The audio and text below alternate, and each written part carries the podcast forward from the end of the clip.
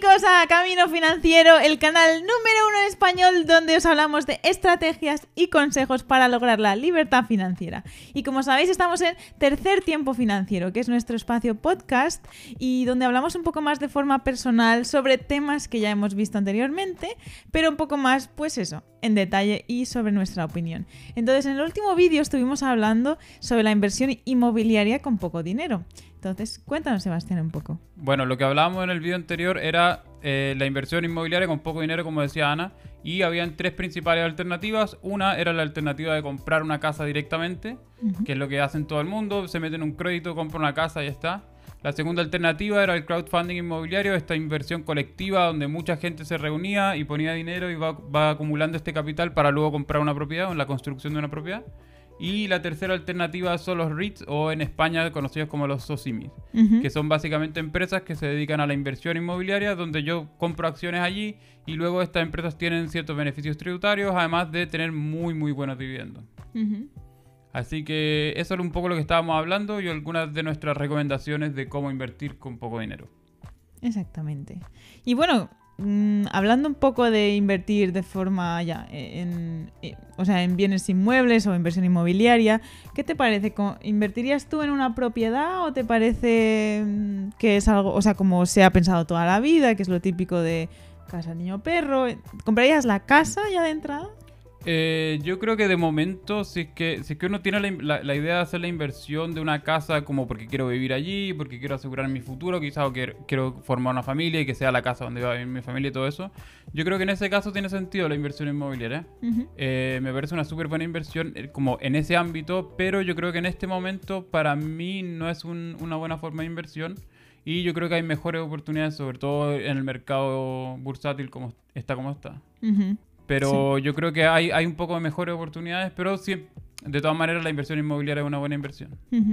Sí, yo también lo creo así. O sea, si, por supuesto, si tienes a lo mejor de has o tienes una casa, pues obviamente ponerla en Airbnb o alquilarla, pues eh, es una idea fantástica que te puede generar ingresos pasivos. Y, pero bueno, si no tienes inversiones de otro tipo, creo que invertir directamente en bienes inmuebles o sea, en mi caso no, no, creo que fuese la primera opción. Prefiero, como tú dices, hay otras oportunidades. Me gustaría más invertir en la bolsa.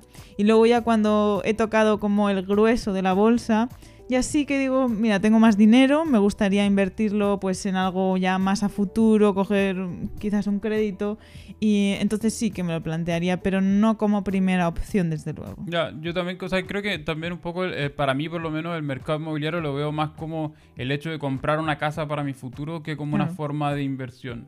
Creo que hay otras formas de inversión, como decíamos, la, de invertir en la bolsa y eso que pueden tener yo creo un mejor rendimiento. Y ah, de mi parecer también es más entretenido que simplemente comprarme una casa y dejar el dinero ahí.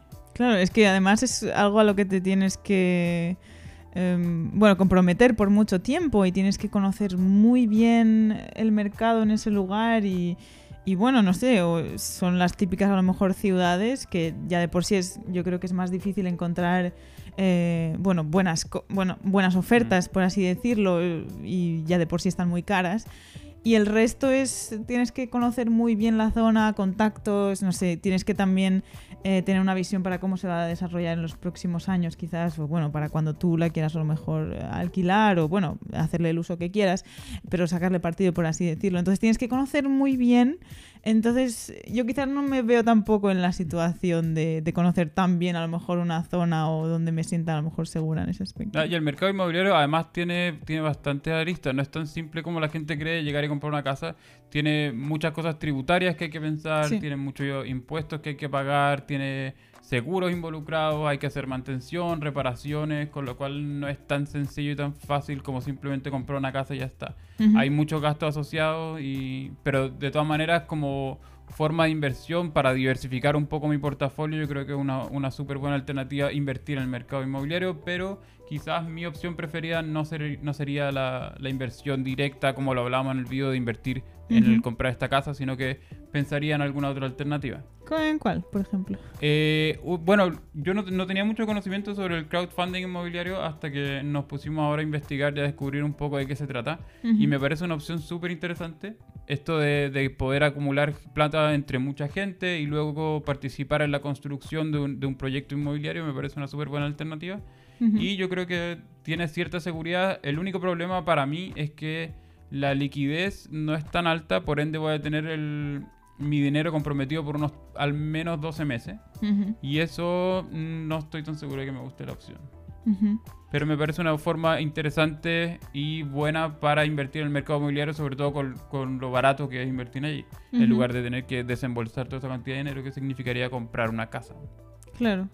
Y bueno, para los que no lo sepan, el crowdfunding es la inversión colectiva, eh, donde mucha gente, pues eso, conjuntamente eh, invierte en, en una propiedad o en eh, bienes inmuebles en general y luego recibe los, dividendos o las ganancias eh, respectivamente. Y las barreras de entrada son muy bajas, que es una de las ventajas que tiene el crowdfunding o inversión colectiva, que desde 50 euros, por ejemplo, yo es lo que veo de, mm. de que tiene ventajoso y para mucha gente a lo mejor que no, no quiera o no pueda eh, invertir en una casa que ya estamos hablando de muchos millones, pues bueno, pues es una forma de invertir en el mercado inmobiliario eh, pero sin, sin gastarse millonadas. Y a mí personalmente, como yo soy eh, de inversora de largo plazo, lo de los 12 meses, 36 meses, no me parece nada descabellado de tener mi dinero ahí. Pero bueno, sí que es algo a tener en cuenta, la verdad. Si tú quieres enseguida pues, eh, poder sacar tu dinero. Em, pero sí que creo que en comparación a lo mejor con la bolsa puede tener no no es quizás tanta rentabilidad la que puedes eh, obtener en, en, crowdfunding. Pero bueno, sí, es una, es una buena opción, yo creo. Sí, igual, bueno, hay algunas plataformas que te ofrecen un poco una mayor liquidez a la hora de invertir en el crowdfunding inmobiliario, como el caso de Hauser, por ejemplo. Mm. Ellos tienen un mercado secundario donde yo voy a poder vender el dinero que, o sea, este mini préstamo que entregué a la, a la compra del, mm. del bien raíz. Pero es más arriesgado. Entonces, claro, hay, hay, un poco más de riesgo y seguramente mm. voy a tener alguna pérdida, pero en el caso de que, por ejemplo, yo tenga que vender sí o sí porque, no sé, ocurrió alguna desgracia, tengo que liquidar mis mi, mi inversiones y necesito ese, ese, dinero en mi bolsillo, se puede hacer a través del mercado secundario. Pero claro, pues si finalmente va a terminar perdiendo un poco de dinero, entonces en ese sentido no es lo ideal. Mm. Bueno, pues está bien siempre tener como un plan B, ¿no? Una segunda opción, aunque bueno, sí, vayas a perder un poco. Eh, pero bueno, ¿crees que en todo portafolio o cartera debería haber una parte dedicada a los bienes inmuebles o a la inversión inmobiliaria? Eh, yo creo que sí. Yo creo que sí, no necesariamente a través del crowdfunding o no necesariamente a través de la compra directa. Eh, pero yo creo que es, importante tener parte de tu portafolio en, el mercado inmobiliario. Yo no estoy tan seguro como lo, lo comentábamos en el vídeo de que te recomiendan un 20%. Mm. Me parece quizás demasiado tener un 20%, me parece quizás demasiado conservador para mi gusto. Pero yo creo que es una buena alternativa de blindarse un poco ante las caídas del mercado, ya que no siguen las mismas el, como la misma tendencia en el mercado inmobiliario que el mercado financiero. Entonces, en ese sentido, como un poco de protección está bien. Como una herramienta de diversificación la veo como una buena herramienta. Sí, igual va por la argumentación también como la del oro, ¿no? De que va un poco independientemente del mercado bursátil o de las acciones individuales y, y, es una a lo mejor una variable que va por que obviamente también puede estar un poco ligada al, al mercado, pero no tan directamente. Entonces sí que te puede cubrir en caso de, pues no lo sé, en el crash de las .com, mm. que veíamos que, se fueron al piso los, eh, los valores de las acciones individuales, entonces el mercado inmobiliario pues no le afecta tanto. Pero bueno, yo creo que también un 20% es, es quizás para una cartera un poco más conservadora, que está bien. Eh, en mi caso yo no, no pondría, aunque yo soy conservadora, como ya sabéis, pero no eh, no pondría tanto quizás. Pero lo que me pareció muy interesante de investigar sobre este vídeo es también las diversas opciones que hay, ¿no? De no solo inversión directa, sino también lo de crowdfunding, ETFs, los REITs, que ahora hablaremos. Entonces, no es necesario únicamente comprar una casa o no está solo esa opción. Entonces hay muchas otras formas de, si es que quieres, si es que te interesa, si es que lo ves un mercado que te, no sé, conoces, te gusta y que es a lo mejor que es una, un seguro. Es, hay otras formas, no, solo de, comprar un inmueble. Claro, y bueno, y una, una de, las, de las formas que nosotros les comentábamos un poco en el vídeo era de las REITs o SOCIMIS, que son estas empresas que se dedican a la inversión inmobiliaria Mm. Y yo lo veo como una súper, súper alternativa al tema de los REITs. Creo que es una buena forma que se transa en bolsa, por ende tiene una liquidez súper, súper alta, igual que las acciones individuales o que cualquier ETF. Mm. Incluso lo puedo hacer a través de ETF. Cosa Claro. de tener muchas empresas del sector inmobiliario que se dediquen a distintos eh, sectores de la, de la industria inmobiliaria.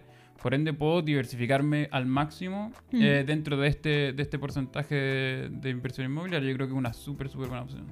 Sí, yo, yo creo igual porque también es como una diversificación dentro de la diversificación si coges a lo mejor ETFs de REITs o bueno, incluso una REIT eh, por sí sola. Y, bueno, tampoco conocía mucho antes, eh, oía de que lo del David Swanson que, que decía que era una inversión muy interesante, eh, pero nunca me había puesto a lo mejor ahí en detalle a, a investigar sobre el asunto y me parece también una gran opción, también por la- el hecho de que están obligadas a dividir, eh, o sea, a repartir los dividendos y, y, bueno, también para las empresas ellas ganan también eh, Mm. de forma fiscal, o sea, no es que obviamente lo den gratis. eh, y claro, pues la verdad es que mm, es, es una gran opción para invertir en bienes inmuebles. Sí, bueno, el, el tema de los dividendos es uno que entregan, o sea, están obligadas a repartir entre un 80 o 90%, depe- dependiendo del país, de todos los ingresos que generen, los tienen que repartir a sus accionistas. Entonces eso ya nos deja un dividendo súper, súper alto, que en general es mucho mayor que una empresa individual, como en, en el promedio.